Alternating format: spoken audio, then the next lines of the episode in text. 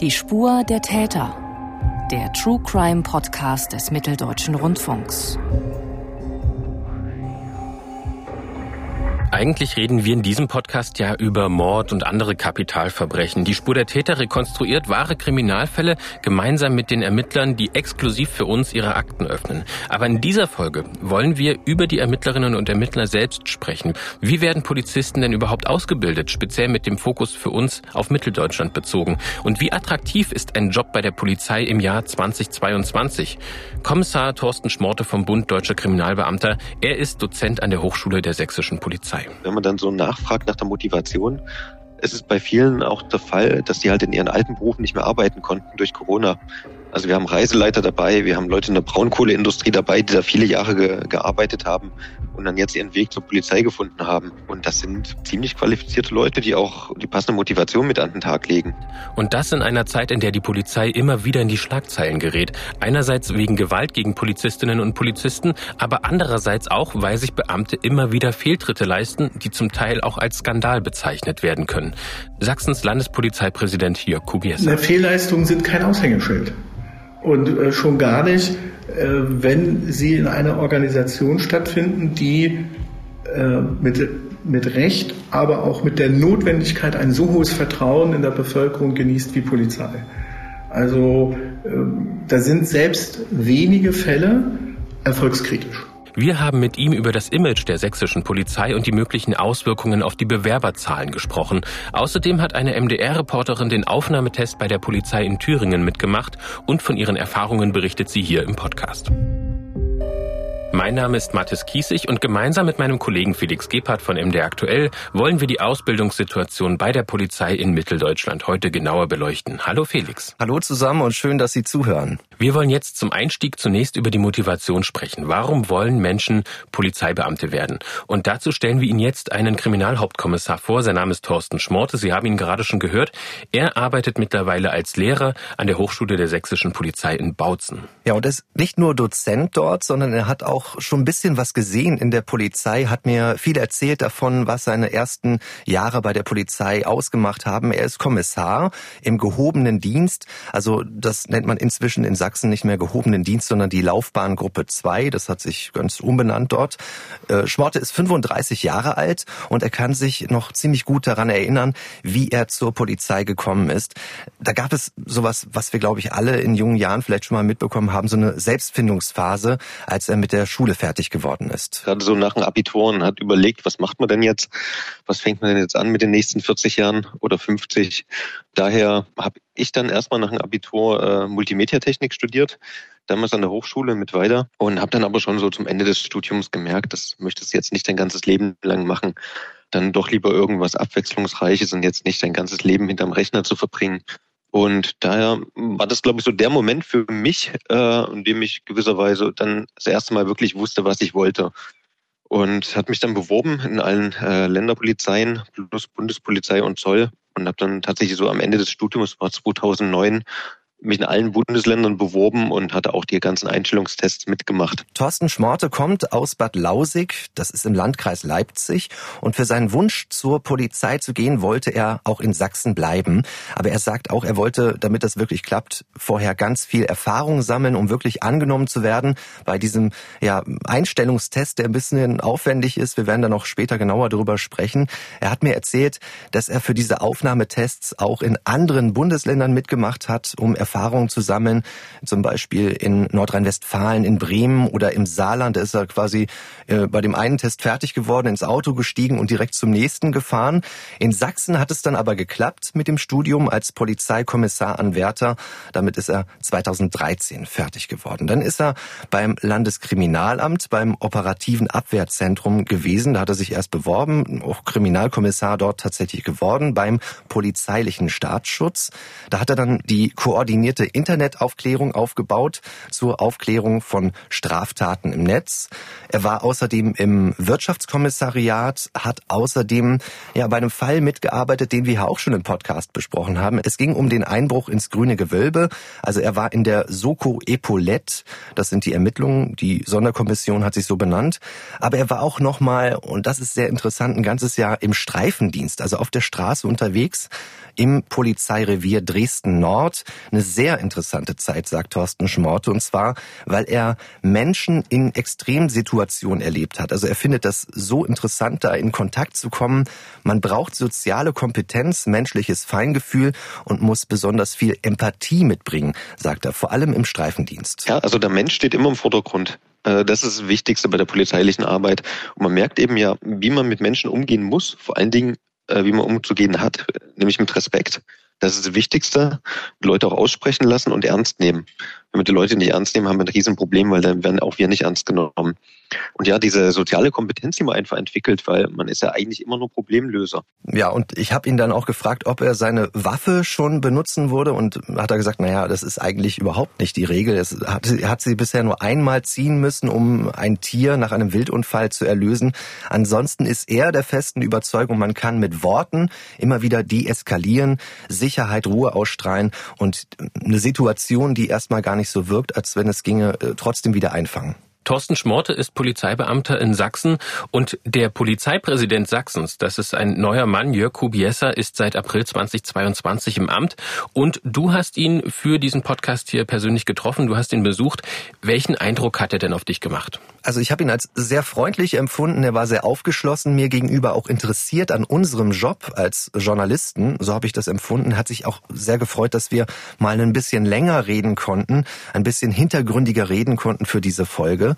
Ich habe Jörg Kubiesa im sächsischen Innenministerium getroffen. Also man merkt schon daran, dass dieses Amt des obersten Polizisten im Freistaat auch ein sehr politisches ist. Also er hängt da sehr eng zusammen mit dem neuen Innenminister Armin Schuster ist das in Sachsen.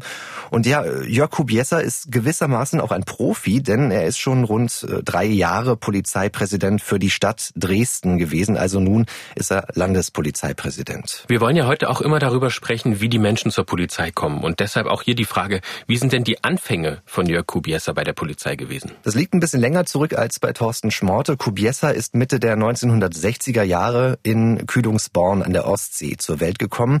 Er ist also in der DDR aufgewachsen, hat damals bei der Volksmarine gearbeitet und dann in der Wendezeit entschieden, ich gehe zur Polizei. Also dieses Thema ist für ihn ganz eng mit der friedlichen Revolution einerseits, mit Lebensbrüchen aber auch zusammenhängt, die wir vielfach zu hören bekommen aus dieser Zeit. Ich war damals ja äh, Berufsoffizier gewesen und hatte mich dann entschieden, das nicht weiter zu verfolgen. Und die Frage war, äh, was man auch weiter macht. Und da ist durchaus aus, aus privaten Überlegungen heraus, auch aus privaten äh, Diskussionen heraus die Idee entstanden, bei der Polizei äh, nochmal neu anzufangen. Und da habe ich mich beworben damals in der Bezirksbehörde Karl-Marx-Stadt und das damalige Verfahren dort durchlaufen und bin dann Polizist geworden. Er spricht von Karl-Marx-Stadt. Für alle, die das nicht wissen, das ist heute die Stadt Chemnitz. Dort also der Beginn seiner Polizeilaufbahn. Der Einsatzort war später ab 2005 auch das Revier in Zwickau. Da ist er Revierleiter gewesen. Er hat Sachsen also in den vergangenen Jahrzehnten ganz gut kennengelernt als Polizist und hat da seine Erfahrungen gemacht. Damals nach der, im Rahmen der friedlichen Revolution und der Neuorganisation Organisation äh, überhaupt der, der Einrichtung der Länder und äh, der Neugestaltung auch der Verwaltung war ja vieles eher davon getragen, dass man sich eingebracht hat, oder? dass man hohen Engagement sich mit den Praktikern zusammengesetzt hat. Also so viel, äh, sage ich mal, wirklich Ordnung, wie wir sie jetzt haben und auch Auswahl und Förderung und äh, was strukturell existiert, hat es damals ja gar nicht gegeben. Es war ja wie ein Neustart für alle in dem Thema. Und da war für mich immer sehr wichtig zu gucken, was leben dir die erfahrenen, guten Kollegen vor. Und du bist gut beraten, wenn du versuchst, das auch zu erreichen. Dieses Thema Neustart, gerade zur Wendezeit, ist natürlich ein unheimlich spannendes. Damals wurden ja im großen Stile Polizisten aus der Volkspolizei dann auch in den Ruhestand versetzt. Es mussten eben ganz viele neue Polizeibeamte auch rangeschafft werden. Es gab aber eben trotzdem Vorbilder für ihn. Woran hat er sich denn da orientiert und äh, wer konnte ihm da Tipps geben, wie man sich als Polizistin richtig im demokratischen Sinne auch zu verhalten habe? Da ist er leider nicht wirklich konkreter geworden an der Stelle, aber äh, vielleicht kann man zumindest sagen, es ist auch ein wichtiger Tipp, den man für heute mitnehmen kann, für jeden, der sich für einen Job bei der Polizei interessiert und bewerben möchte, dass man mit erfahrenen Polizistinnen und Polizisten sprechen sollte, vielleicht auch mit welchen, die nicht ganz der eigenen Meinung entsprechen. Und ihm wird auch nachgesagt, Jörg Kubiesa, dass er sich in den Bereichen Soziologie und Psychologie gut auskennen würde. Das sind die Gebiete, die, wie er sagt, auch für den Berufsalltag Alltag besonders hilfreich sein? Wenn Sie es ganz eng unsere Aufgabe betrachten, äh, erwachen wir darüber, dass Recht und Gesetz eingehalten wird und dass die, die Schutz erfahren, die äh, gegen, gegen die angegriffen werden und die Störer im Prinzip in ihre Schranken gewiesen werden. Das ist unser Grundauftrag. Aber wenn Sie da äh, gut arbeiten wollen, habe ich gelernt, müssen Sie auch die Gesellschaft verstehen und Sie müssen auch die Menschen verstehen. Ähm, wie, was gibt es für Hintergründe, was gibt es für Mechanismen, warum verhält man sich so. Und deswegen ist auch unsere Aus- und auch unsere Fortbildung so aufgestellt. Nicht nur sicher im Recht und Gesetz zu sein, sondern auch in Prozessen, wie entwickelt sich Gesellschaft, wie entwickeln sich Menschen, äh, was bedeutet, äh, was bedeuten Brüche im Leben, um darauf einzugehen. Und das halte ich gerade in der Führungsfunktion für ausgesprochen wichtig. Und ich habe 2005 die Deutsche Hochschule der Polizei abgeschlossen und da war das ein eigener Bereich, der sich mit den gesellschaftlichen Veränderungsprozessen nur beschäftigt hat damit man dafür fit wird. Wir werden Jörg Kubiesa später noch einmal hören, wenn wir zum Beispiel über das Leitbild des Polizisten reden. Denn darüber macht sich gerade die sächsische Polizei ganz intensiv konkrete Gedanken. Wir wollen jetzt aber erstmal genauer auf die Ausbildungssituation bei der Polizei überhaupt schauen. Ganz allgemein, wenn wir auf die Bewerberzahlen schauen, wie beliebt ist denn der Job bei der Polizei, gerade in Sachsen? Ja, man muss sagen, die Zahl der Bewerbungen ist in den vergangenen Jahren zurückgegangen, wieder gesunken, aber man muss auch gleich dazu sagen, die liegen immer noch in Sachsen so weit über der Zahl der offenen Ausbildungsstellen, dass man sich zumindest kurzfristig noch keine Gedanken machen muss, aber mittel- oder langfristig. Für die sächsischen Polizeifachschulen haben wir die Zahlen zusammen recherchiert. Es gab zuletzt 2850 Bewerbungen. Das waren beispielsweise 2017 noch mehr als 3600 und 2015 sogar mehr als 5600 Bewerbungen. Also das ist ganz schön eingebrochen. Die Zahl ist rückläufig, aber die Polizeifachschulen haben immer noch sechs bis siebenmal höhere Bewerberzahlen, als es vorhandene Stellen gibt. Ganz konkret, du hast über die Stellen gesprochen. Wie viele Frauen und Männer können denn ausgebildet werden und welche Möglichkeiten haben die angehenden Polizistinnen und Polizisten? Es gab zuletzt noch 700 Stellen, aber aber das wurde vom Innenministerium ein bisschen runtergekürzt. Seit 2022 sind es 600 Ausbildungsstellen pro Jahr. Also so viele künftige Beamte können insgesamt ausgebildet werden. Da steckt jetzt sowohl ein Ausbildungsjahrgang als auch ein Studienjahrgang drin in dieser Zahl. Das erkläre ich jetzt gleich nochmal genauer. Es sind insgesamt alles Polizeianwärter und Polizeianwärterinnen. Das ist die Dienstbezeichnung. Und auf diesen blauen Schulterklappen der Polizistinnen und Polizisten sind zu diesem Zeitpunkt auch noch noch überhaupt gar keine Sterne zu sehen, auch keine anderen Symbole. Diese 600 Stellen sind aufgeteilt in zwei unterschiedliche Ausbildungsarten. Es gibt einerseits die klassische Ausbildung, das sind 450 Stellen, Männer und Frauen, die gehen an die drei Fachschulen, die sind in Chemnitz, Leipzig und in Schneeberg, das liegt im Erzgebirge ganz in der Nähe von Aue. Und für diese Auszubildenden ist dann die konkrete Dienstbezeichnung Polizeimeisteranwärterin oder Meisteranwärter. Das war bisher der mittlere Dienst, wird heute interessanterweise, das habe ich jetzt auch erst erfahren, so bezeichnet als Laufbahngruppe 1. Und die weiteren Ausbildungsplätze sind dann in der Laufbahngruppe 2. Das ist das, was vorher der gehobene Dienst gewesen ist. Und das sind dann die restlichen 150 Plätze. Die sind dann keine Ausbildungsplätze, sondern Studienplätze. Und das ist ein Bachelor. Und wer das anfängt mit dem Eintrittstag, ist dann jemand ein Polizeikommissaranwärter. Das sind die PKAs, eine von vielen Abkürzungen, die man innerhalb der Polizei verwendet. Also PKAs, wenn man das hört, das sind die ganz jungen Polizistinnen und Polizisten.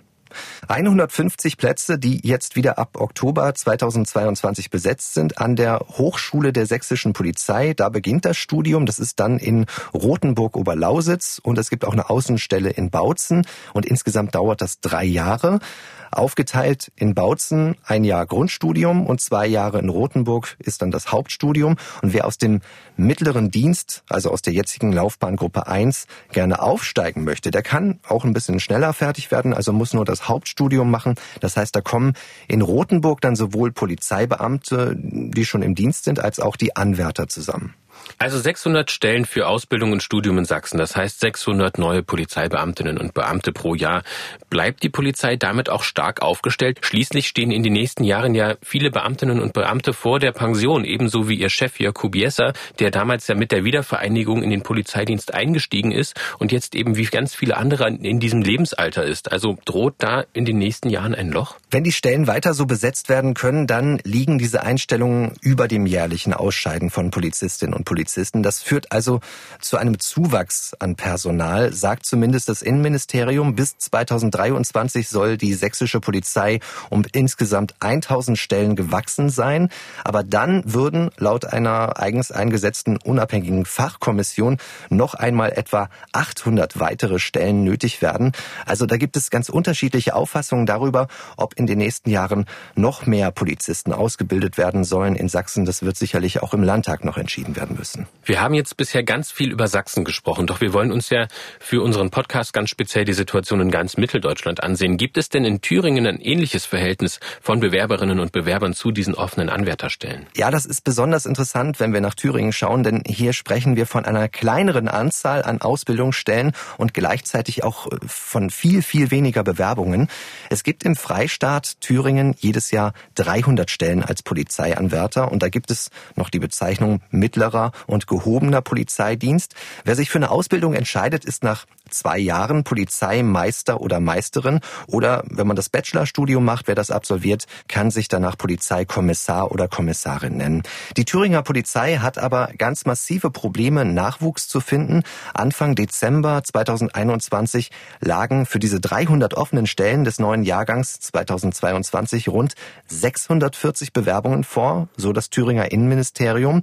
Mal so zum Vergleich, für den Jahrgang davor hatte es noch 1500 Bewerbungen gegeben, also ein massiver Einbruch. Und im Jahr 2019 lag die Bewerberzahl bei rund 1900. Was macht die Polizei in Thüringen denn gegen diese stark rückläufigen Bewerberzahlen? Und haben Sie herausgefunden, woran das liegt, dass das Interesse so geschwunden ist in den letzten Jahren? Wenn gerade auch jemand wie Thorsten Schmorte sagt, eigentlich ist das jetzt ein, nach Corona auch wieder eine neue Zeit. Es kommen eben wieder Leute mit einer ganz neuen Motivation in den Polizeidienst. Also Corona hat auf jeden Fall eine große Rolle gespielt bei diesen Einbrüchen, weil in dieser Zeit konnten eben keine direkten Kontakte mit der Polizei stattfinden, keine ja, Schnuppertage oder so etwas. Denn so etwas hat äh, in Thüringen dann auch massiv jetzt wieder stattgefunden. Ganz kurzfristig wurde die Bewerbungsfrist verlängert. Man hat äh, also auch gleichzeitig noch eine neue Ausbildungsoffensive gestartet, die sogenannte Taskforce Nachwuchsgewinnung. Und äh, es gab Schnuppertage in Gotha, Ilmenau, Suhl, Eisenach, auch ein Bewerbercamp direkt in der Thüringer Polizeischule. Das ist in Meiningen. Also so eine Art Tag der offenen Tür, bei dem man auch einen Sporttest machen konnte, der für die Aufnahmeprüfung ja besonders wichtig ist. Es gab die Hundestaffel zu sehen, Schutzwesten konnte man sich probeweise anlegen. Dazu der Leiter im Bildungszentrum der Polizei in Meiningen, Günther Lierhammer. Dieses Bewerbercamp haben wir initiiert, um all denen die Möglichkeit zu geben, die Polizei kennenzulernen, die bei den Praktikas und bei den Schnuppertagen nicht die Dienststellen besuchen konnten. Wir wenden uns auch an Berufsumsteiger, weil es für uns wichtig ist, vorhandene Qualifikationen in den Polizeidienst zu integrieren. Ich habe zum Beispiel heute mit zwei Bewerbern gesprochen. Einer von ihnen hat bereits fünf Semester Forensikstudium hinter sich. Das ist eine sehr attraktive Sache für uns, für unsere regionalen Beweissicherungseinheiten, für den gesamten IT-Bereich. Also da sind auch schon Spezialisten dabei, die sich dafür interessieren, bei der Polizei einzusteigen. So der Ausbildungsverantwortliche, der sieht da Potenzial in diesem Bewerbungscamp und er hat auch gesagt, in einigen Bereichen habe man einen richtigen Qualitätssprung im Auswahlverfahren gemerkt. Also die Polizei ist darauf angewiesen, vielfältig Werbung zu machen, per Social Media natürlich auch. Da entstehen auch Podcasts, in denen für die Polizei geworben wird. Denn sie steht mittlerweile in starker Konkurrenz zu anderen Arbeitgebern in der freien Wirtschaft, aber auch zu Arbeitgebern anderer Bereiche des öffentlichen Dienstes. Also zum Beispiel bewerben sich ja auch viele bei der Bundeswehr oder bei der Bundespolizei. Um die Sache rund zu machen, wie ist denn die Situation in Sachsen-Anhalt? Ist die ähnlich prekär wie in Thüringen oder eher entspannt wie in Sachsen? In Sachsen-Anhalt gibt es eine Fachhochschule der Polizei in Aschersleben. Die liegt im Salzlandkreis, das ist direkt am Harz. Und problematisch ist auch hier die Suche nach Polizeianwärtern. Während sich 2010 auf jede Polizeianwärterstelle im Schnitt 52 Menschen beworben haben, konnte die Polizei 2021 pro Stelle nur aus sechs Bewerbern auswählen. Es hat jetzt natürlich auch etwas mit der demografischen Entwicklung zu tun, nicht nur mit Corona. Zum Vergleich mal, im Schuljahr 2006, 2007 gab es laut dem Statistischen Landesamt noch fast 35.000 Schulabgänger in Sachsen-Anhalt und im vergangenen Jahr waren das nur noch rund 17.200, also weniger Potenzial auf dem Arbeitsmarkt, also weniger Menschen, die sich insgesamt auf Jobs bewerben können, auch in der freien Wirtschaft. Als Polizeianwärter in Sachsen-Anhalt sind für 2022 insgesamt 440 Stellen geplant und das soll sich jetzt auch weiter steigern. 2023, 2024 jeweils 550 Anwärter und die Zahl der Beamtinnen und Beamten soll in den nächsten Jahren weiter wachsen, so auch der Plan in allen drei mitteldeutschen Ländern. Es könnte also in Zukunft immer schwieriger werden, eine ausreichende Zahl von qualifizierten Polizistinnen und Polizisten zu finden. In Mitteldeutschland wird also stark um junge Menschen geworben und die Polizei versucht eben auch durch gezieltere Ansprache wieder mehr junge Menschen für den Job begeistern zu können und bietet sogar Schnuppertage an. Du hast gerade davon erzählt, bei denen man unter anderem auch diesen Sporttest machen kann, der für die Aufnahmeprüfung besonders wichtig ist. Nun ist dieser Sporttest ja auch nur ein Teil dieses Aufnahmeverfahrens. Wie läuft denn dieser gesamte Eignungstest bei der Polizei eigentlich ab? Woraus besteht besteht die gesamte Eignungsprüfung? Das ist auf jeden Fall ja Ländersache. Wir sprechen ja von der Landespolizei. Also 16 unterschiedliche Sport- und Sprachtests gibt es. Und die gesetzten Anforderungen an die Bewerber unterscheiden sich da teils erheblich.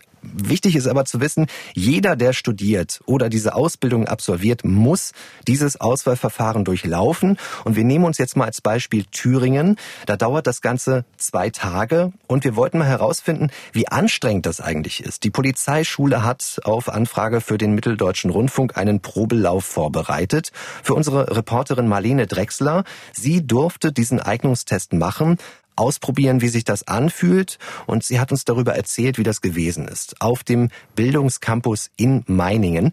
Dieser Test besteht aus mehreren Teilen. Es gibt einen Sporttest, den hat sie auch im Ganzen absolviert. Es gibt dann aber auch Tests am Computer und die hat sie nur ausschnittsweise gemacht.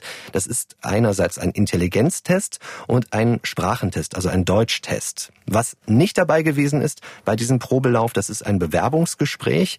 Da gibt es unter anderem Fragen aus dem Berufsalltag. Also stellen Sie sich vor, Sie sind Polizist und mit Ihrem Kollegen, Kollegin auf Streife und in einer bestimmten Einsatzsituation. Was würden Sie jetzt tun? Wie würden Sie entscheiden?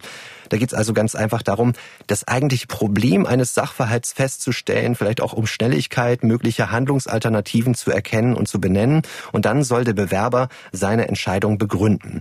Das also im Bewerbungsgespräch und dazu kommt auch noch eine polizeiärztliche Untersuchung, das aber auch erst ganz am Ende. Und das Auswahlverfahren beginnt Marlene Drexler, unsere Reporterin am Computer, mit einem Sprachtest oder auch Deutschtest. 30 Minuten hatte sie dafür Zeit und sie hat uns berichtet, wie das gewesen ist. Ich bin da erstmal total entspannt rangegangen und als dann sowas kam wie Rechtschreibung groß und klein, da habe ich mich total sicher gefühlt und dachte, oh Gott, das ist ja easy, es macht ja Spaß.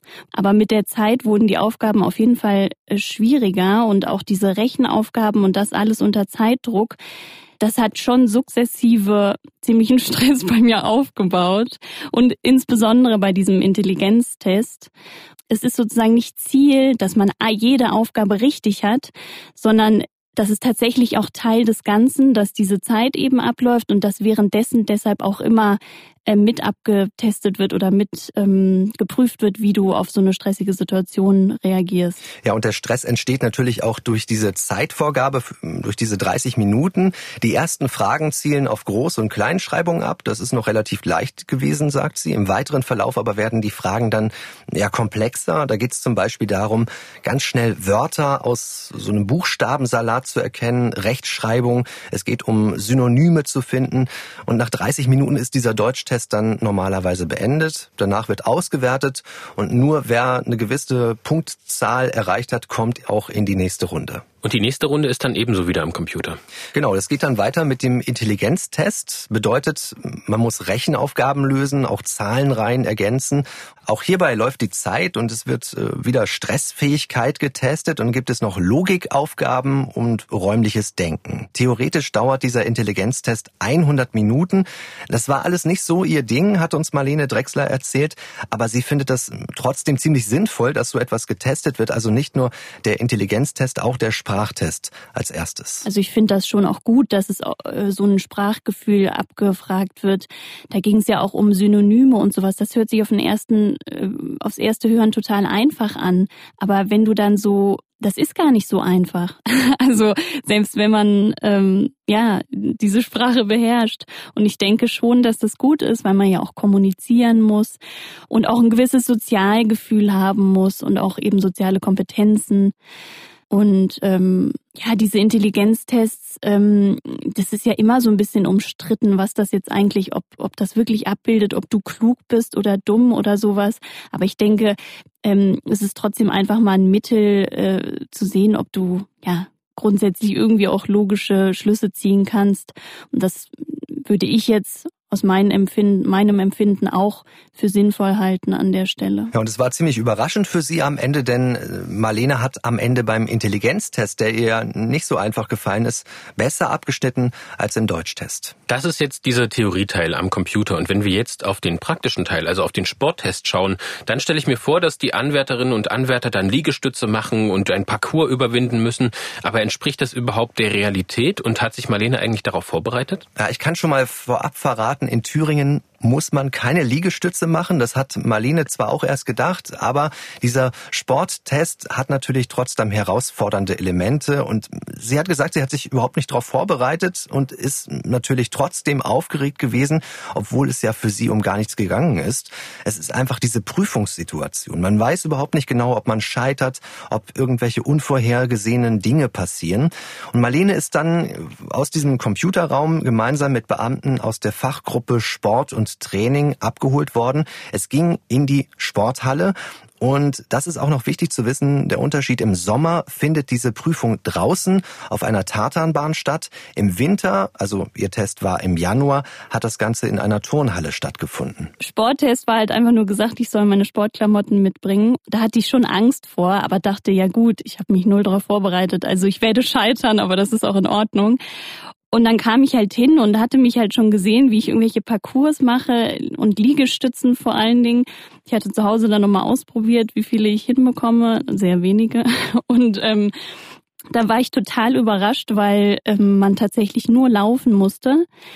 Diesen Cooper-Test, den man auch aus der Schule vielleicht noch kennt, den musste man machen. Das heißt, ich habe mich umgezogen, bin dann in diese Sporthalle gekommen, da waren Hütchen schon aufgebaut und eine Runde war immer 100 Meter und ich wusste dann, ich muss 19 Runden schaffen. Als Frau musste ich eben 1900 Meter schaffen in einer vorgegebenen Zeit, und zwar zwölf Minuten. Also dieser Cooper-Test bedeutet für Frauen 1900 Meter zurücklegen in zwölf Minuten. Für Männer sind es ein paar Meter mehr, das sind 2100 Meter. Und stehen bleiben ist komplett verboten. Also man muss wirklich durchlaufen. In der Sporthalle stehen dann auch so kleine Hütchen und die markieren diese 100 Meter Runde. Als ich dann da gelaufen bin in der Halle, waren auf den Rängen auch andere schon angehende Polizisten und Polizistinnen, die da auch trainiert haben und die dachten, ich wäre eine wirkliche Anwärterin und würde wirklich gerade den Cooper-Test machen, um zu bestehen. Und ähm, es war irgendwie total äh, schön und nett, weil die haben dann angefangen, mich voll anzufeuern und da, da war sofort so ein richtiges ja, so ein Teamgefühl. Ja, also ich hätte mir das auch vorab so vorgestellt, dass da so ein bisschen rauerer Ton herrscht.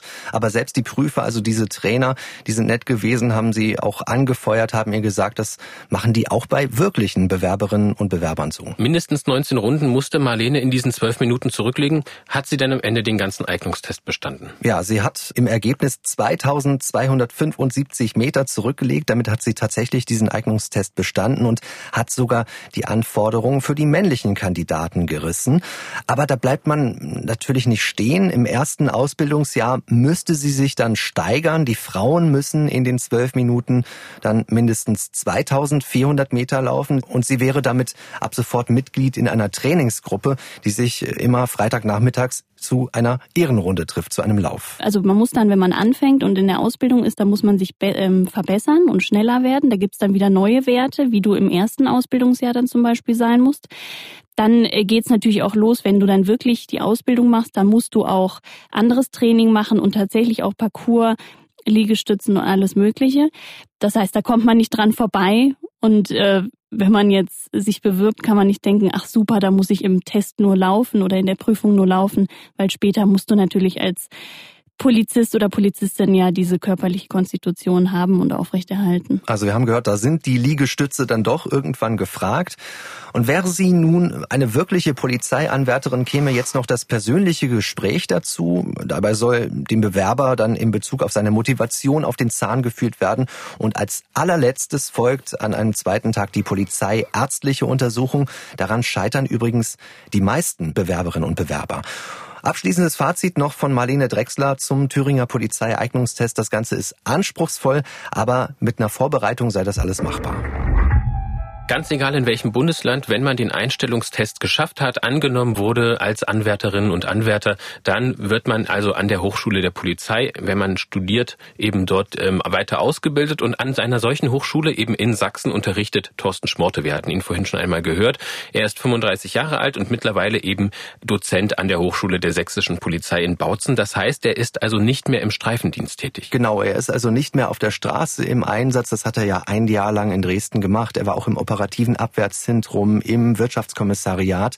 Und jetzt ist er im Bereich Kriminalistik tätig. Als Dozent unterrichtet er in Bautzen die Kommissaranwärter an der Hochschule. Und wir wollen uns jetzt eben dieses Studium mal ein bisschen ansehen am Beispiel der sächsischen Polizei weil man vielleicht auch ganz viele Vorstellungen hat, die vielleicht nicht unbedingt der Realität entsprechen.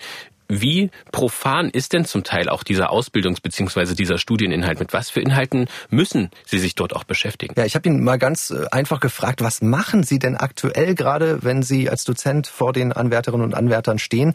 Im Moment geht es um das sogenannte PVS, also wieder eine Abkürzung im Bereich der Polizei. Es geht um das polizeiliche Vorgangssystem und da trägt man quasi alles ein, was man tut als Beamter. Man dokumentiert dort richtig und er sagt, die Anwärter bekommen dann äh, einen Fall aus der Praxis und an der Stelle werde dann auch ganz deutlich, dass sich ganz viel am Schreibtisch abspielt in diesem Job. Tatsächlich ist es so, dass 90 Prozent Papierkram ist. Also egal, was man draußen macht, schon das beginnt mit der Verkehrsunfallaufnahme. Man macht unglaublich viel Papier und es ist sehr, sehr viel Bürokratie. Also gerade immer so eine rote Akte tatsächlich fertiggestellt hat und was alles dranhängt an einfachen Maßnahmen, an so einer Wohnungsdurchsuchung, welche Protokolle gefertigt werden müssen, wie alles protokolliert werden muss und so weiter. Das wird deutlich unterschätzt. Und das ist halt ein Großteil der Arbeit. Man muss natürlich auch sagen, gerade in der Kriminalpolizei ist es so, man hat viele, viele Freiheiten. Also man hat seine Ermittlungsverfahren und wie man damit agiert, ist einem selbst überlassen. Man kann einfach mal am Tag ganz viele Zeugen oder Beschuldigte einladen, die alle abarbeiten oder man vertraus ermitteln. Aber es hängt halt immer auch Papierkram dran. Man darf sich aber auch nicht der Illusion hingeben, dass es im Streifendienst anders ist. Da ist es ganz genauso. Viel Papier. Viel Papier, sagt er. Also er hat ein bisschen Angst, dass sich ähm, auch so ein bisschen das falsche Bild vermittelt, wenn man zum Beispiel den Tatort anschaut. Er hat den aktuellen Dresdner Tatort äh, angeschaut und hat gesagt, er hätte die Hände über dem Kopf zusammengeschlagen, was da alles passiert wäre, weil da Spuren verwischt worden sind, äh, der ja mutmaßliche Tatverdächtige am Tatort vernommen wurde. Das ist alles nicht Realität. Und wir haben genau diesen Realitätstest ja mal gemacht. Wir haben uns einen Polizeiruf vorgenommen und haben den zusammen mit einer Kriminalbeamtin aus Magdeburg analysiert. Die Folge stellen wir Ihnen auch in die Shownotes, liebe Hörerinnen und Hörer. Also die Gefahr, dass durch solche Krimiserien das falsche Bild entsteht, äh, die sieht Thorsten Schmorte. Und er sagt, wenn man einen Ausbildungsweg wählt bei der Polizei, sollte man sich schon mal vorab ein bisschen schlau machen, was da einen tatsächlich erwartet. Vielleicht auch mit dieser Folge von uns hier. Was bedeutet das, Polizist zu werden? Man muss sich klar machen, dass das kein normaler Beruf ist ich bekomme das ja mit, gerade so in dem ersten Studienjahr hier in Bautzen. Das wird teilweise unterschätzt, dieser Beamtenstatus, was das bedeutet. Dieses treue Verhältnis zum Freistaat, äh, zu unserem Grundgesetz. Ähm, gerade dann auch mit der, mit der Ableistung des Diensteides, auch was dieser Eid überhaupt bedeutet, äh, welches Verhältnis man damit eingeht mit dem Freistaat. Ähm, ich bin mir nicht sicher, ob das allen so bewusst ist. Äh, merkt man dann auch, dass sie dann zweifeln auch am Beruf, äh, teilweise auch kündigen oder sich durch Prüfungen fallen lassen. Genau, und man sollte wirklich mit dem Herz dabei sein und wissen, was es auch bedeutet, sicher Gefahren auszusetzen, gewisserweise bestimmte Freiheiten selber aufzugeben, um die Freiheiten anderer zu schützen. Und äh, man muss dann halt teilweise auch beispielsweise Demonstrationslagen absichern, wo man halt persönlich eine völlig andere Meinung vertritt. Aber das ist völlig egal. Bei dem Moment steht man draußen mit Uniform und als Polizeibeamter muss eben Neutralitätsgebot wahren. Er hat jetzt von diesem Diensteid gesprochen. Das ist sicherlich ein ganz, ganz wichtiger Punkt für jeden angehenden Beamten und jede angehende Beamtin. Was bedeutet das denn, wenn der abgelegt wird, dieser Eid? Dieser Eid steht in einem Gesetz und zwar im Bundesbeamtengesetz, der Paragraph 64. Und da schauen wir mal gerade rein. Da ist festgelegt, Beamtinnen und Beamte haben folgenden Diensteid zu leisten. Und da steht dann da wirklich wortwörtlich, ich schwöre, das Grundgesetz und alle in der Bundesrepublik Deutschland geltenden Gesetze zu wahren und meine Amtspflichten gewissenhaft zu erfüllen, so wahr mir Gott helfe. Das steht hier auch noch. Also das muss man nicht zwingendermaßen dazu sagen. So wahr mir Gott helfe, kann man auch weglassen an der Stelle. Dadurch entsteht eine extreme Verantwortung, sagt Thorsten Schmorte, und dessen sollte man sich bewusst sein, wenn man sich für diesen Beruf entscheidet, das auch eher als Berufung zu sehen. Und das A und O sei dann im Einsatz tagtäglich der respektvolle Umgang miteinander, also mit den Menschen. Also bei mir im, im Unterricht lehre ich immer, die drei wichtigsten Regeln, Überblick verschaffen, Ruhe bewahren, Mensch bleiben. Und wer das verinnerlicht und wer das wirklich lebt, also für viele ist es erstmal dahergesagt, aber im polizeilichen Alltag werden sie merken, ja, das, das kann man wirklich leben und das ist wichtig und das sind die Grundvoraussetzungen äh, von einem guten Polizisten. Wenn er das beherrscht, kann eigentlich nicht mehr viel passieren. Thorsten Schmorte ist kommissarischer Landesvorsitzende beim Bund Deutscher Kriminalbeamter. Also für alle Kriminalistinnen und Kriminalisten in Sachsen das Sprachrohr. Aus seiner Perspektive, wer eignet sich denn besonders als Ermittlerin oder Ermittler bei der Kriminalpolizei? Was muss ein Kriminalbeamter mitbringen? Also er muss natürlich was mitbringen, aber natürlich lernt man einige Dinge im Studium. Das sage ich mal jetzt vorab. Es gibt Vernehmungstechnik, es gibt Vernehmungstaktik im Studium. Man wird psychologisch geschult. Es gibt viel Wissen über Reaktionen unter Stress, damit man sein Gegenüber besser einschätzen kann und den Überblick über komplexe Situationen behält. Aber man muss natürlich ein bisschen was auch mitbringen dafür. Jeder Anwärter, jede Anwärterin muss ein paar charakterliche Voraussetzungen mitbringen. Also vor allen Dingen sollte man um die Ecke denken können. Man bräuchte viel Empathie, sollte man definitiv mitbringen oder halt entwickeln können, um sich auch in Menschen und vor allen Dingen auch in, in Täter reinversetzen zu können. Also das ist so das A und O. Und vor allen Dingen keine Stereotypen haben. Das ist, das ist ganz, ganz gefährlich. Man muss für alles offen sein. Also gerade wir merken, dass bei unseren Fällen äh, das A und O ist, nichts auszuschließen, keine Variante. Und äh, manchmal sind es auch sehr, sehr abwegige Lösungen die dann zum Ziel führen. Die Qualifizierung in der Kriminalpolizei direkt über das Studium erfolgt ja als Generalist und es ist durchaus möglich, direkt am, äh, nach Beendigung des Studiums zur Kriminalpolizei zu kommen. Wir haben auch derzeit sehr, sehr viele Stellen immer ausgeschrieben im Landeskriminalamt. Also es war damals weitaus schwieriger. Wir waren damals 125 Studenten und wir hatten, glaube ich, zwei oder drei Stellen überhaupt in der Kriminalpolizei. Mittlerweile sind es sehr, sehr viel mehr. Also daher, wer das wirklich ins Auge gefasst hat, zur Kriminalpolizei zu gehen, kann ich durchaus empfehlen. Der wird auch seinen Weg dahin finden. Aber der muss halt auch den passenden Charakter mitbringen. Wir möchten Ihnen an dieser Stelle noch einen Podcast empfehlen, der sich noch weiter mit der Polizeiausbildung beschäftigt. Zwei Jahre lang haben die Reporter vom Bayerischen Rundfunk eine Klasse in der Polizeiausbildung begleitet. Vom ersten Schuss über den ersten Einsatz bis zum ersten Job nach der Ausbildung. Den Podcast Die Polizeiklasse finden Sie in der ARD Audiothek und den Link dazu in unseren Shownotes, also im Beschreibungstext zu dieser Podcast-Folge. Wenn es darum geht, sich bei der Polizei zu bewerben, dann gibt es ja diesen inneren Antrieb, darüber haben wir jetzt viel gesprochen, aber es gibt natürlich auch die Überlegung, wo bewerbe ich mich denn? Welche Polizei vertritt denn das Bild, dass ich auch dort ein Teil davon werden will? Es geht also jetzt um das Image der Polizei. Dem wollen wir uns jetzt widmen. Und wie der Landespolizeipräsident in Sachsen schon sagte, Jörg Kubiesa, stehen die Beamtinnen und Beamten besonders im Blickfeld der Öffentlichkeit. Und Fehltritte wiegen umso schwerer, weil sie eben Vertreter des Staates sind und eigentlich genau dafür da sind, die Einhaltung der Gesetze zu wahren.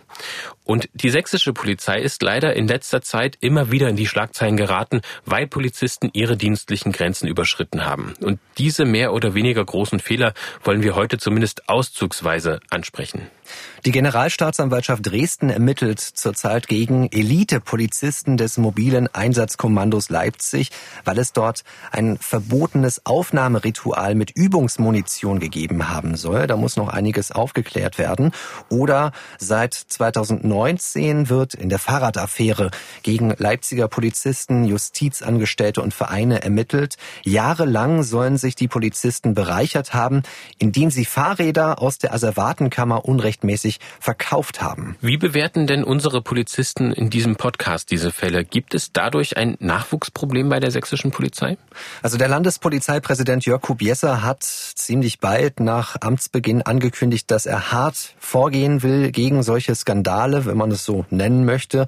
Dieses Aufnahmeritual beim mobilen Einsatzkommando Leipzig bezeichnete er als nicht zu tolerierenden Angriff auf die Menschenwürde. Die Menschenwürde ist ihm auch als eine der wichtigsten Grundlagen für das Einsatzverhalten der Polizei sehr, sehr wichtig, hat er mir gesagt im Gespräch. Und er hat den Beamten gezielte Demütigungen vorgeworfen. Also es sei ein Fehlverhalten und daraus würden auch Schlüsse, Konsequenzen gezogen.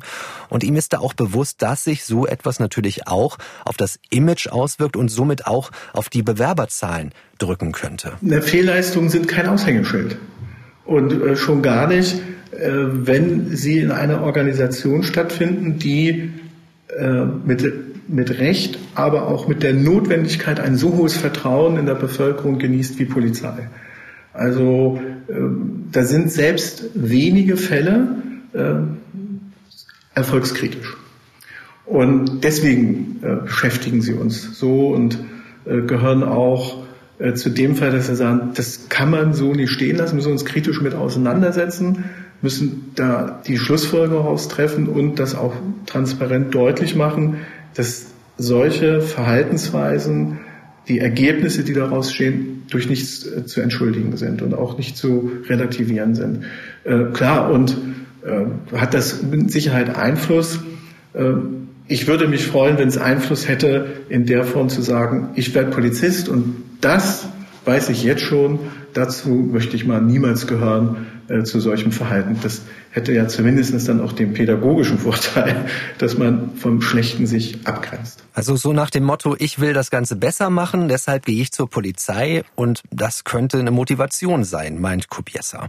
Auch Thorsten Schmorte aus dem Landesvorstand Bund Deutscher Kriminalbeamter sagt, diese Fehltritte einzelner Beamter, die müssen aufgearbeitet werden, man müsse transparent damit umgehen, aber er tut sich ein bisschen schwer damit, in jedem Fall das Wort Skandal zu benutzen. Was wir wirklich schaffen müssen, wir müssen unser Image wieder aufbauen, äh, gerade auch durch die äh, vielen Skandale ist jetzt das Wort, was ich ungern benutzen möchte, aber durch äh, die Fehlverhalten von Einzelnen, die dann wirklich medial auch gerne ausgeschlachtet werden. Und damit sollten wir einfach transparenter umgehen. Und wir sollten mehr zeigen, was wir können, wer wir sind, welche Möglichkeiten wir überhaupt haben, um auch wieder mehr Bewerber anzulocken für den Polizeiberuf. Also derzeit ist es so, wir haben jetzt einen sehr, sehr interessanten Jahrgang gehabt, derzeit im Bautzen. Das war so der Jahrgang, den ich einen Corona-Jahrgang nenne. Weil tatsächlich haben wir da wirklich gut qualifizierte Leute, auch äh, schon jenseits der 30, die sich da bewerben. Und wenn man dann so nachfragt nach der Motivation, ist es bei vielen auch der Fall, dass die halt in ihren alten Berufen nicht mehr arbeiten konnten durch Corona. Also wir haben Reiseleiter dabei, wir haben Leute in der Braunkohleindustrie dabei, die da viele Jahre ge gearbeitet haben und dann jetzt ihren Weg zur Polizei gefunden haben. Und das sind ziemlich qualifizierte Leute, die auch äh, die passende Motivation mit an den Tag legen. Also da gibt es auch wieder eine Menge Umsteiger, die vielleicht auch durch Corona wieder ja so eine Art Lebensbruch erfahren haben und motiviert sind, sich nochmal ja neu zu erfinden, etwas Neues anzufangen. Allerdings ist die Motivation natürlich nicht allein ausschlaggebend. Schmorte sagt das auch. Es ist nicht nur wichtig, viele Bewerberinnen und Bewerber zu haben, sondern auch wirklich die richtigen und qualifizierten, also mit der richtigen politischen Einstellung. Und er erklärt uns, was er genau damit meint. Also selbstverständlich ist es schon eine falsche Einstellung, wenn man das Ganze als Beruf sieht und nicht als Berufung. Allerdings äh, gibt es natürlich eine andere kritische Einstellung, äh, gerade im Bereich des Extremismus. Das sehe ich auch als kritisch. Man muss natürlich auch sehen, dass sich viele, viele junge Menschen bewerben, die eben auch noch formbar sind und wandelbar und halt auch im Rahmen von der Entwicklung sich dann noch alles ändern kann. Darum sollte man auch nicht vorschnell urteilen. Man sollte aber schon ein bisschen darauf achten, so auf die innere Einstellung, die da jemand an den Tag legt. Ich denke, das ist bald noch wichtiger. Diese ganzen äh, sozialen Fähigkeiten, die man mitbringen sollte für den Polizeiberuf, die sind nochmal weitaus wichtiger als äh, andere Qualifikationen. Weil das Wichtigste beim Polizisten ist, dass er menschlich gut agieren kann, sozial kompetent ist. Alles andere kann man auch über die Praxis lernen. Bleiben wir mal beim politischen Extremismus jeglicher Art. Wenn die Polizei Rechtsextreme oder Linksextreme in den eigenen Reihen ausschließen möchte, da gibt es gerade eine ganz interessante Entwicklung in Mitteldeutschland. Und die Sicherheitsbehörden in einigen Bundesländern können nämlich seit kurzer Zeit Abfragen beim Verfassungsschutz machen über Personen, die sich bei ihnen bewerben. Genau, also wenn jemand bereits auffällig geworden ist und Polizeianwärter werden möchte, dann kann er ausgeschlossen werden. Das ist möglich seit diesem Jahr in Sachsen-Anhalt. Da werden werden seit diesem Jahr alle Bewerber für die Polizeilaufbahn durch eine Regelabfrage beim Verfassungsschutz überprüft. Bisher war das nur bei Verdachtsfällen so. In Thüringen gibt es dazu noch keine Pläne, aber eine ähnliche Regelung wie in Sachsen-Anhalt plant auch Sachsen. Und nachgefragt bei Polizeipräsident Kubiesa, er sagt, das ist der richtige Weg, auch für Sachsen eine grundsätzliche Statusabfrage beim Verfassungsschutz zu jedem einzelnen Bewerber. Es kann mit Sicherheit Teil der Problemlösung sein, äh, wobei es geht zum Schluss darum, dass sie immer wieder jeden Tag letztendlich sich das Thema ich stehe auf dem Boden der Verfassung, ich verteidige Demokratie neu erarbeiten. Es ist nicht damit getan, einmal das abzufragen und sich dann darauf zu verlassen, dass das immer so funktionieren wird, sondern es ist ja ich sage immer gerne, ein Stück Haltung dazu. Und bei den gesellschaftlichen Veränderungen, die wir haben, bei den gesellschaftlichen Prozessen, die wir ablaufen, äh, ist es gut und vernünftig, immer wieder zu fragen, wie ordnet sich das zu unserer Verfassung ein, wie ist meine Position dazu und warum äh, ist es vernünftig und richtig so, äh, sich dann von Extremismus in jeglicher Form abzugrenzen. Also er sagt, das kann ein Baustein sein, aber diese grundsätzliche Haltung eines Beamten, die sich ja auch noch verändern kann von einer Beamtin, die sollte immer wieder auf den Prüfstand gestellt werden. Und damit es eine Orientierung gibt innerhalb der Polizei, arbeitet man gerade jetzt auch an einem sogenannten Leitbild. Das soll also so eine Art Kompass sein und genauer festlegen, wofür steht ein Polizist in Sachsen. Als Polizist trage ich dafür Verantwortung, dass das, was uns in der Verfassung als für uns die ganze Gesellschaft trägt, äh, eingehalten und umgesetzt wird. Ganz einfaches Beispiel ist, alle fangen immer an mit der Menschenwürde. Wie gehe ich mit meinem Gegenüber um? Wie geht man mit ein, äh, miteinander um bei dem Thema?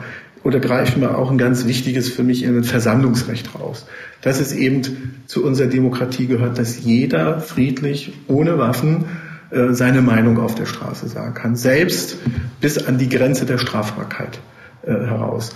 Und ähm, diese, diese, diese Grundlagen einfach nicht nur zu wissen, sondern sie auch so zu verinnerlichen, dass man in schwierigen Situationen immer noch den, den Blick hat, so und jetzt nehme ich mich kurz Stück zurück und äh, biege nicht irgendwo falsch ab und äh, treffe dann völlig falsche Entscheidungen oder äh, zeigt mich nach außen hin auch mit völlig verkehrter Symbolik, die überhaupt nicht zu uns passt und auch nicht zugehört. Äh, das ist, glaube ich, der Punkt. Und der ist äh, mit so einem Leitbild, das wollen wir ja dieses Jahr beginnen zu entwickeln. Das ist ja wie das Dach eines solchen Hauses, aber darunter müssen dann weitere äh, Sachen kommen, damit also Diskussionen kommen, Formate kommen, damit es auch gelebt wird. Also dieses Leitbild Polizist oder Polizistin, da ist er noch nicht konkreter geworden, aber es steht äh, zumindest auch im Koalitionsvertrag der Staatsregierung. Und das soll jetzt erarbeitet werden mit der Hilfe von externen Fachleuten. Dieses Idealbild der Einsatzkräfte entstehen, woran man sich in Zukunft bei der Polizei in Sachsen orientieren kann. Wir bleiben beim Thema, was ein werdender Polizist oder eine Polizistin mitbringen muss und welche Eigenschaften er mitbringen sollte. Jetzt geht es um die sozialen Kompetenzen. Da geht es ja auch um eine gewisse Sensibilität für gewisse komplexe Situationen und Sachverhalte. Und wenn wir über Sensibilisierung sprechen, dann jetzt ganz konkret über die Strafverfolgung von Hasskriminalität im Netz. Dazu gibt es schon seit längerem eigene Stellen bei der Generalstaatsanwaltschaft in Sachsen und auch in Thüringen. Und außerdem wurde im Landeskriminalamt Sachsen-Anhalt eine sogenannte Internetstreife eingerichtet. Und auch bei der Ausbildung von jungen Polizistinnen und Polizisten ist der Hass im Netz immer mehr ein Thema. Ja, und das scheint auch besonders wichtig zu sein, wenn wir uns mal die aktuellen Recherchen der Sendung ZDF Magazin Royal mit Jan Böhmermann anschauen. Es ging da um Hakenkreuze, Siegheiltexte und Morddrohungen. Das sind alles mutmaßlich strafbare Hasskommentare aus dem Netz gewesen und die sind bei Polizeistellen in allen Bundesländern zur Anzeige gebracht worden. Auch auch in Magdeburg und in Leipzig beispielsweise. Die Reaktionen dieser Polizeistellen sind sehr unterschiedlich ausgefallen. In Magdeburg weigerte sich ein Polizist, die Anzeige überhaupt anzunehmen. Und auch bei der Polizei in Leipzig wurden die Anzeigen nie offiziell angenommen. In beiden Ländern laufen nun Ermittlungen wegen Strafvereitlung im Amt. Eines der wenigen positiven Beispiele aus dieser Recherche kommt aus Thüringen. In Jena wurde eine Anzeige gegen Hate Speech aufgenommen. Allerdings konnte hier nach neun Monaten kein Täter ermittelt werden. Benötigen wir also noch mehr Spezialistinnen und Spezialisten, die im Web ermitteln, oder geht es erst einmal eher ganz grundsätzlich um ein Verständnis eines jeden einzelnen Polizeibeamten, Hasskriminalität auch wirklich als solche zu erkennen? Also es braucht zumindest erstmal so eine Grundkompetenz im Bereich Medienentwicklung und Hasskriminalität im Netz. Es gibt ja genügend Beispiele, die zeigen, dass aus Worten, beispielsweise in Facebook-Kommentaren oder anderswo im Internet, auch Taten entstehen können. Beispiele dafür 2019 der Mord am Kasseler Regierungspräsidenten Walter Lübcke, 2019 der Anschlag in Halle, 2020 der Anschlag in Hanau. Und auch der sächsische Polizeipräsident angesprochen auf diese ZDF-Recherche sagt, natürlich sollte jeder Beamte ein ganz grobes Wissen haben über Straftaten im Internet und sensibel sein, wenn Anzeigen in diesem Bereich abzielen. Das sollten Grundlagen sein. Aber unser Leben hat sich nun mal sehr stark auch in die digitale digitale Welt verlagert und deshalb braucht die Polizei auch Spezialisten, die sich mit Internetkriminalität auskennen, sagt Jörg Kubiesa. Die Prozesse zu kennen, dort zu wissen, äh, wo sind die Spuren, wo muss man sie sichern, wie äh, setzt man das um, wie ist die Rechtslage im Internet, das benötigt zukünftig Spezialwissen, aber muss auch in der breiten Truppe bekannt sein, wie man darauf reagiert. Und das ist eine der großen Herausforderungen, die auf uns äh, zukommen. Da ist noch lange kein Ende in Sicht. Äh, Drogenhandel im Internet, Kinderpornografie im Internet, mal so als zwei Stichpunkte, äh, wo wir noch viel, viel Arbeit vor uns haben werden. Wir müssen bei der Polizei äh, tatsächlich auch personell mehr werden. Zum Schluss ist es meine Lebenserfahrung, ist es so, die digitalen Möglichkeiten äh, schaffen uns die, die Basis, um die Komplexität der Welt zu begreifen, zu, zu erkennen, in dem einen oder anderen Fall auch zu beherrschen. Aber ob es ein gutes Ergebnis wird, ob es richtig angewendet wird, ob es auch im Sinne unserer Demokratie benutzt wird, das entscheiden Menschen, äh, nicht die Computer und auch nicht die Algorithmen. Und deswegen ist es so wichtig, äh, dass wir einen personellen Zuwachs bekommen. Und über diesen personellen Zuwachs entscheidet letztendlich die Landesregierung über diese Stellen. Aber egal, wie viele Beamte es da nun sind, es braucht spezialisierte Ermittlerinnen und Ermittler. Und da sind mit Sicherheit auch die Polizeianwärter gefragt, sich zu engagieren, so wie beispielsweise ja auch Kriminalkommissar Thorsten Schmorte. Der hat mir ja auch erzählt, dass er die koordinierte Internetaufklärung im LKA aufgebaut hat. Und er wünscht sich, dass die Bewerber schon viel früher entscheiden können, in welche Richtung er später im Beruf mal geht. Also dass sie sich spezialisieren können. Jetzt gerade ist das eine einheitliche Ausbildung zum Generalisten, so nennt er das. Und das kritisiert er auch mit Blick auf die anderen Bundesländer. Ja, tatsächlich haben wir in Sachsen das Problem, also ich bezeichne das jetzt mal extra so als Problem, dass wir Generalisten ausbilden. Das heißt, ähm, ja, wir bilden im Studium alles soweit aus. Es gibt keine Spezialisierung und ähm, nach Beendigung des Studiums ist halt von den Stellen abhängig, wer wohin kommt. Man kann direkt ins LKA kommen, man kann zur Kriminalpolizei kommen, man kann auch zur Verkehrspolizei kommen, die Bereitschaftspolizei. Da ist quasi alles offen. Äh, das halten wir für bedenklich und andere Bundesländer, beispielsweise Berlin oder Hessen, haben eben diesen K-Direkteinstieg. Da haben wir diese Planungssicherheit und natürlich ist es auch attraktiv für Leute, die ohnehin zur Kriminalpolizei wollen, dass sie sich direkt in diesen Bundesländern bewerben können und wissen, gut, ich komme dann definitiv auch dort an und muss dann nicht irgendwo zur Verkehrspolizei oder an die Bereitschaftspolizei. Wobei wir auch sagen müssen, dass die Spezialisierung teilweise auch schon passiert. Wenn man sich bei der Polizei Sachsen bewerben möchte, dann gibt es derzeit auch die Möglichkeit, sich für ein Studium zu bewerben mit Fachrichtung Polizei im Schwerpunkt Computer- und Internetkriminalitätsdienst. Das ist jetzt zum Oktober 2022. Aber sonst passiert die Spezialisierung dann erst später. Das stimmt. Wer zum SEK will, also zum Spezialeinsatzkommando oder MEK, das mobile Einsatzkommando. Da gibt es dann nochmal gesonderte Bewerbungs- und Ausbildungsverfahren, aber auch zum Beispiel die Fortbildung zum Fallanalytiker. Für diese Ausbildung werden besonders geeignete Kriminalbeamte und Beamtinnen ausgesucht, die dann innerhalb von zwei bis drei Jahren zu polizeilichen Fallanalytikern fortgebildet werden. Felix, du hast hier zuletzt im Podcast Die Spur der Täter auch über ein Verbrechen gesprochen, das mutmaßlich mit Hass auf einen Homosexuellen in Verbindung gestanden hat. Der Fall Christopher W. Den können wir Ihnen auch nochmal in den Shownotes verlinken, liebe Hörerinnen und Hörer. Und inwiefern gibt es denn hier Nachholbedarf bei den polizeilichen Ermittlungsbehörden, wenn es um Straftaten geht, in denen sie Kenntnisse über Fragen der Geschlechteridentität haben? Da gibt es eine interessante Entwicklung bei der Polizei in Sachsen-Anhalt. Es gibt da eine spezielle Ansprechperson für lesbische, schwule und Transgender-Personen. Grit Merker ist das und sie sagt, es würde an Sensibilität bei Themen der Geschlechteridentität mangeln. Die Beamten müssten empathischer werden und handeln. Und bei Straftaten werde zu selten über mögliche Motive, die mit der Geschlechteridentität zusammenhängen, nachgedacht. Darüber haben wir mit Grit Merker bei MDR aktuell gesprochen. Man hat tatsächlich erkannt, dass die Polizei in Sachsen-Anhalt an einigen Stellen noch so leichte Defizite hat, was beispielsweise den Umgang mit LSBTI-Menschen in der Gesellschaft angeht oder eben auch äh, die Erkenntnisfähigkeit von Hasskriminalität gegen die sexuelle Orientierung oder äh, aufgrund der Geschlechtsidentität. Ich verstehe meine Aufgabe tatsächlich als äh, Querschnittsaufgabe. Es fängt damit an zu eruieren, wo die einzelnen Defizite liegen. Dann haben wir unglaublich viele Studien äh, in der Gesellschaft zum Thema die aufbereitet werden wollen und dann über Aus- und Fortbildungsmaßnahmen in die Polizei hineingetragen werden. Das ist Grit Merker, die hat also seit zwei Jahren hauptamtlich den Posten einer Ansprechperson für die LGBTI-Community und sie bietet Aus- und Fortbildungsschulungen für Polizeibeamte an, um zu sensibilisieren. Also dieses Thema wird bei Sachsen-Anhalts Polizei nicht ignoriert, sondern offen angegangen und da gibt es auch Bedarf, sagt sie. Es wenden sich auch äh, konkret Menschen an mich, äh, die gern Anzeige erstatten möchten oder sich in irgendeiner Art und Weise beraten lassen möchten. Dann haben wir natürlich auch äh, LSBTI-zugehörige Polizeibeamtinnen, die nun ja darauf angewiesen sind, dass sie äh, auf ein offenes und diverses äh, Arbeitsklima zurückgreifen können.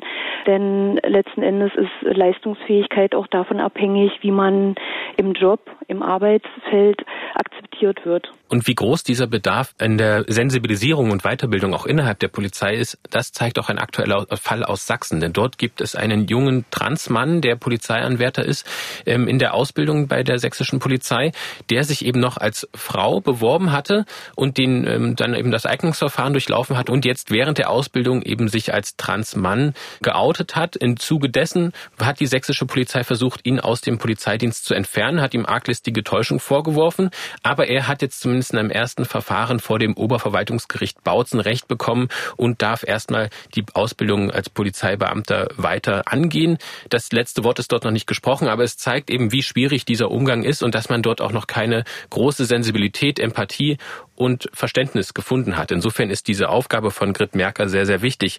Worin besteht denn Ihre Arbeit im Alltag ganz genau? Das, was du gerade angesprochen hast, ist ja die Innensicht, was innerhalb der Polizei passiert, aber auch in Richtung Bevölkerung muss man natürlich äh, ihre Aufgabe verstehen. Sie hat erzählt, dass jemand sich an sie gewendet hat, weil er eine Anzeige erstattet hat bei der Polizei und der Betroffene habe gesagt, dass der Umgang nicht so gewesen ist, wie man sich das vorgestellt hat. Also auch wenn das Vorgehen nicht so sensibel gewesen ist, dann kann man sich an sie wenden. Oder Grit Merker sagt auch, es geht teilweise um Unsicherheiten von Seiten der Polizistinnen und Polizisten, wenn es zum Beispiel um eine Durchsuchung geht. Also Fragen wie diese hier, die stellen sich dann. Wie gehe ich jetzt beispielsweise mit einer Transfrau um, wenn es um polizeiliche Maßnahmen geht? Ne? Also wer von uns darf diese Person jetzt durchsuchen?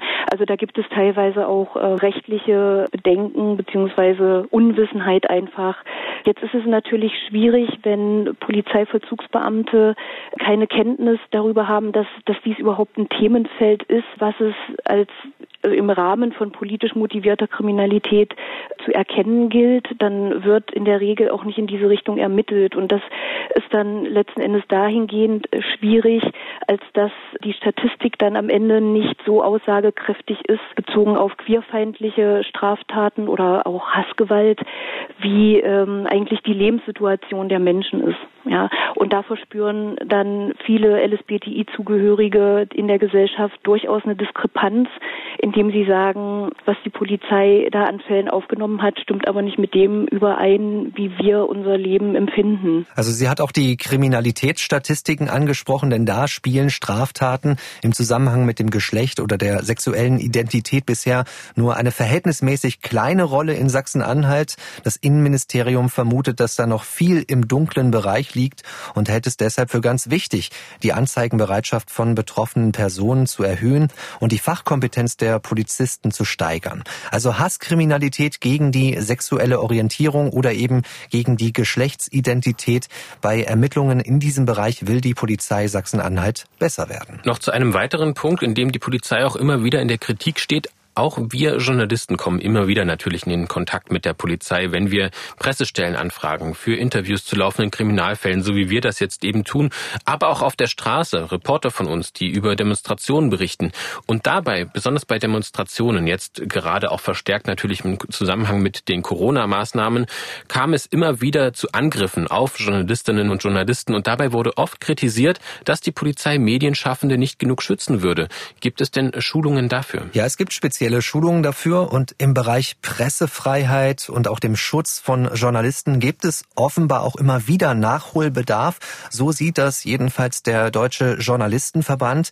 Ich habe mit der sächsischen Landesvorsitzenden Ine Dippmann gesprochen und sie sagt, da hat sich zuletzt wieder mehr getan, dass die Beamtinnen und Beamten mehr Bescheid wissen, welche Rechte für Journalisten gelten. Das wird auch regelmäßig in der Ausbildung angesprochen. In Rothenburg an der Polizeihochschule sind wir seit mehreren Jahren im Einsatz mit Kollegen, die zum einen theoretische Ausbildung mitmachen für die Polizistinnen und Polizisten, die aber auch aus dem Alltag von Journalisten und Journalistinnen berichten können. Das ist allerdings eine Sisyphos-Arbeit. Also wenn man sich mal anschaut, wie viele hundert Polizistinnen und Polizisten da jedes Jahr durchgehen. Zum anderen haben wir ja ganz viele Leute, die längst auf der Straße sind und eigentlich berufserfahren sind, aber bei denen all diese Informationen eben immer noch nicht ankommen. Ich bin sehr froh, dass es im Innenministerium in Sachsen inzwischen die äh, Bemühungen gibt, Experten sozusagen auszubilden, so Kommunikationsleute in jedem Einsatzzug, die diese Informationen als Multiplikatoren in die Truppe reingeben können.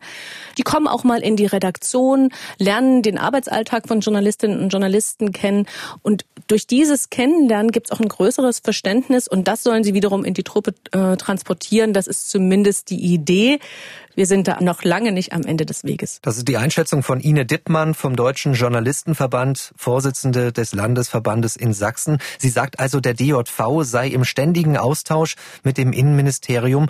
Und es gibt jetzt mit Armin Schuster auch einen neuen Minister und von dem erwartet sie unter anderem auch, dass er sich für die Sicherheit von Journalistinnen und Journalisten auf Demonstrationen in Sachsen einsetzt. All diese Weiterbildungen, Spezialisierungen, Imagekampagnen und so weiter, über die wir jetzt gesprochen haben, die sollen natürlich dabei helfen, den Beruf Polizist auch in den kommenden Jahren attraktiv zu halten, trotz demografischem Wandel eben genug Bewerberinnen und Bewerber weiter dazu haben, damit die Sicherheit in Deutschland auch weiter gewährleistet ist. Felix, damit sind wir am Ende dieser heutigen Episode angekommen. Ich danke dir für die Recherche und deine Eindrücke von deinen Gesprächen. Bitte sehr gerne und ich hoffe, dass Sie, liebe Hörerinnen und Hörer, auch sehr interessiert waren und äh, neue Dinge gelernt haben, so wie wir das vielleicht auch getan haben. Zum Schluss möchten wir Ihnen noch einen weiteren Podcast mit echten Kriminalfällen empfehlen. Gibt es auch in der ARD Audiothek. Im Visier Verbrecherjagd in Berlin und Brandenburg mit Theresa Sickert und Uwe Madel.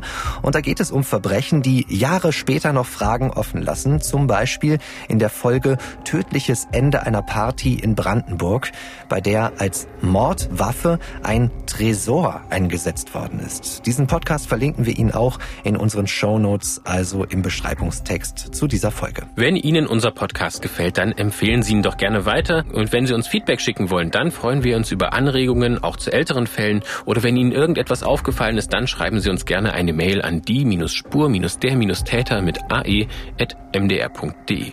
Ich bin Mathis Kiesig. Vielen Dank fürs Zuhören und bis zum nächsten Mal. Sie hörten den True Crime Podcast Die Spur der Täter. Eine Produktion des Mitteldeutschen Rundfunks.